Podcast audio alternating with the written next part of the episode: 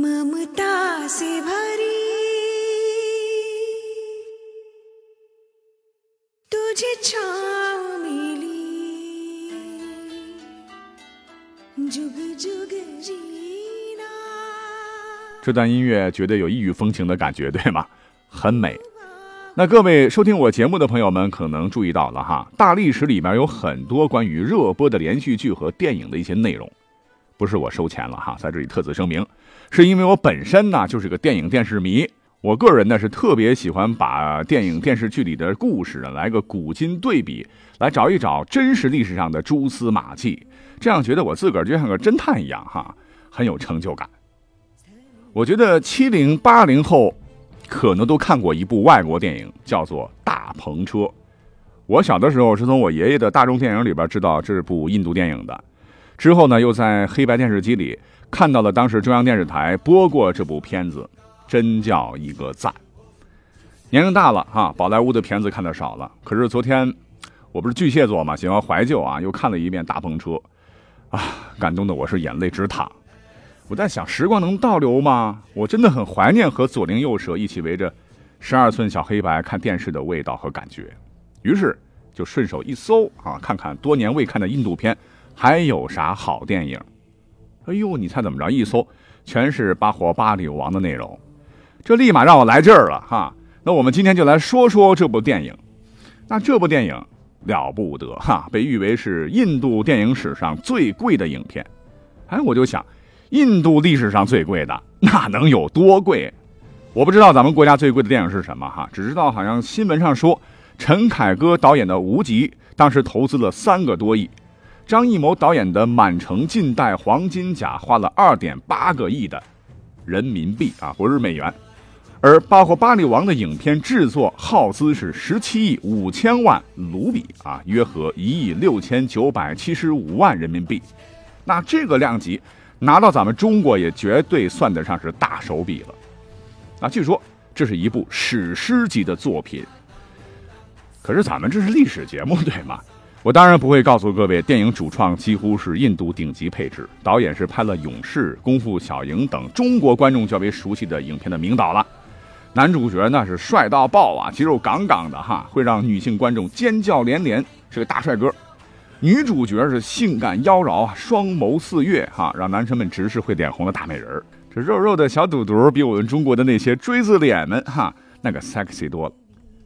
更不会说这个史诗标配里的特效制作呀，战争场面呐，绝对亮瞎眼。那熟悉印度电影的朋友们都知道，印度电影里边有它一贯的风格。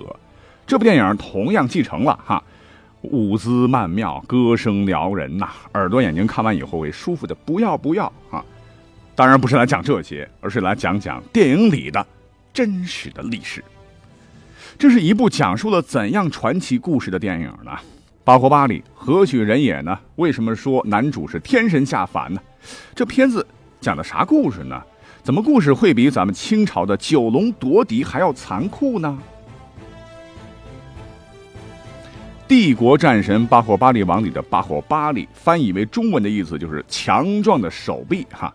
根据印度的神话传说，他可是印度古老宗教耆那教初祖圣者蒂阿底那他祖师之子。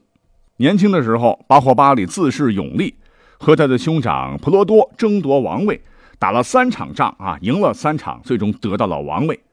但是登上王位以后啊，突然觉得内心难以平静啊，是高处不胜寒，于是放弃王位，进行苦修，最终成为了耆那教的成就者 C 大。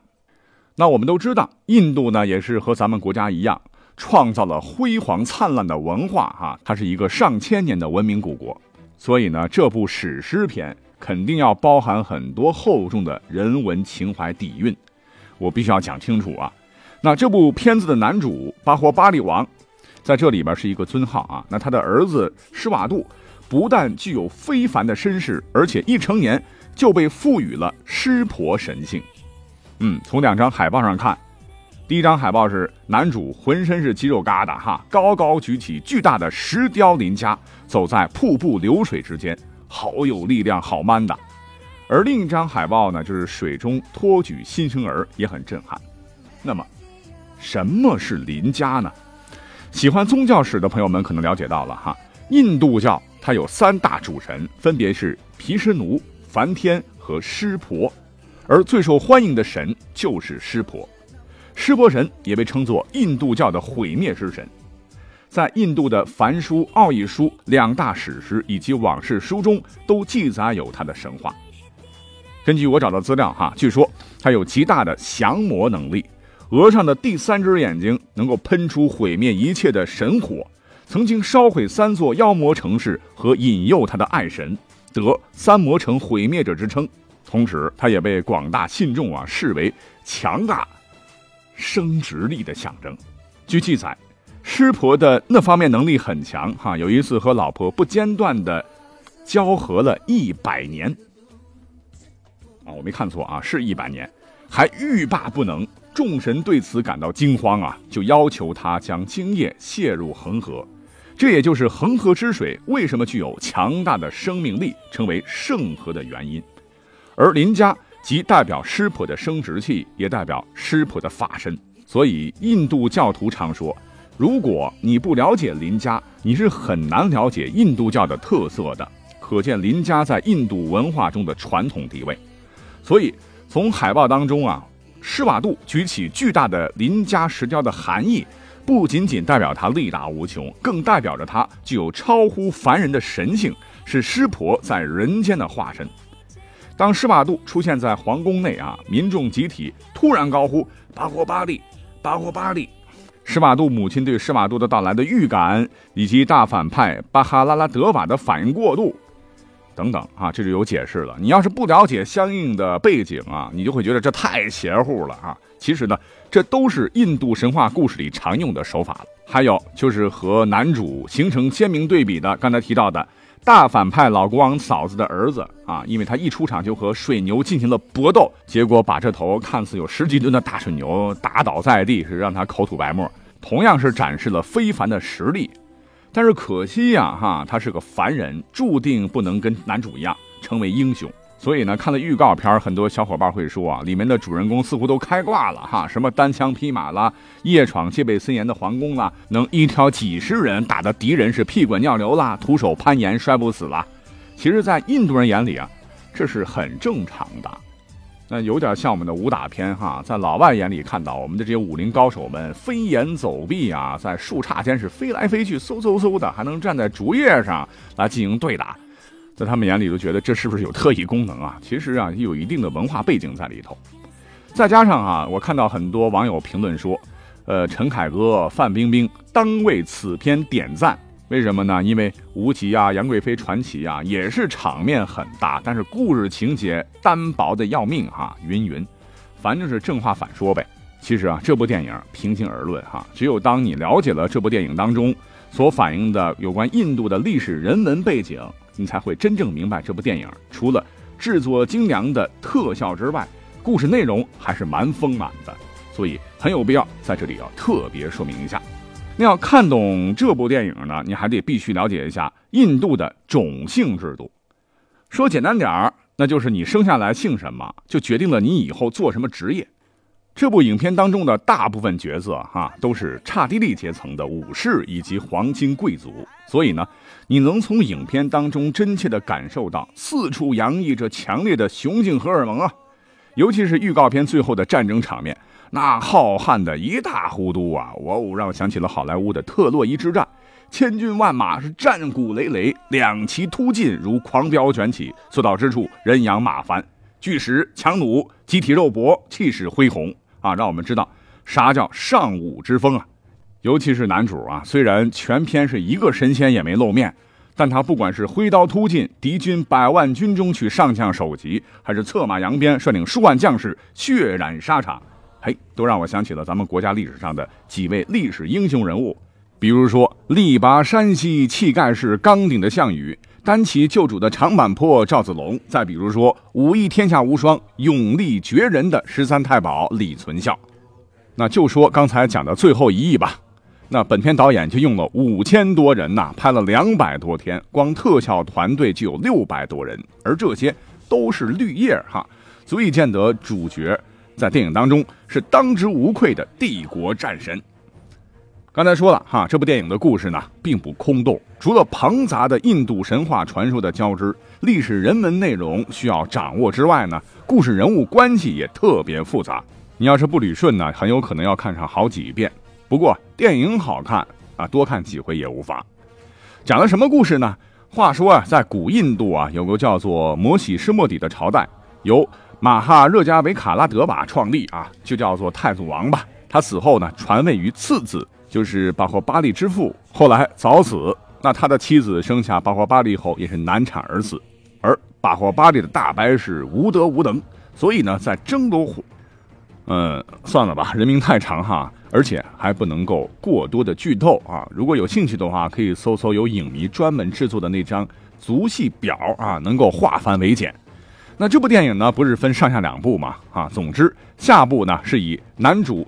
施瓦杜啊，推翻了斗牛男的残暴统治，结束了三代王权的恩怨之争，而收尾的成为了一代雄主巴霍巴利王。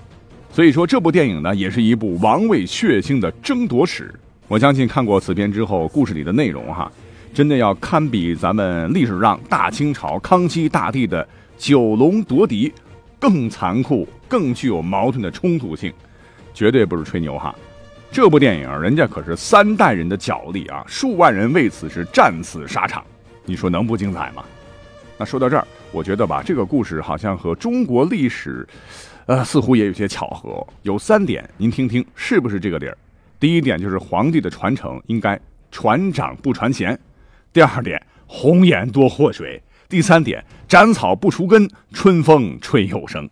其实不光是中国了哈，在全世界的各个朝代、历史时期，这绝对是一个定律。好，反正作为一名历史电影爱好者吧，录了这期节目啊，倒是特别期待七月八号。我看看啊，确实是七月八号，到电影院里去好好看看这部印度最豪华、号称印度迄今最贵电影到底怎么样。这并不是因为他们宣传做得好，什么获得了吉尼斯官方认证，制作了世界最大的海报，达到了五万四千六百四十五平方米。我算算，大半个足球场大呀！什么 IMDB 的评分一度冲到九点五分啊，相当于豆瓣啊，现在仍稳定在八点五分的高分了。还有 IMDB 上排名最靠前的一条评论，赞赏电影卓越的技术和视觉效果，并称这是必看的电影，迄今最好的印度电影等等。还有我呢，就是喜欢印度电影的载歌载舞，就是喜欢电影里的那种气势恢宏、千军万马的大场面，就是喜欢电影里诸如“我心已定，百世轮回只为你”这样的绝美台词。还有，开头说到了，我个人源于小时候对于印度电影的那种情怀。嗯，感谢收听本期节目，下期再会。七月八号。七月八号，算了，这张票呢？我看看。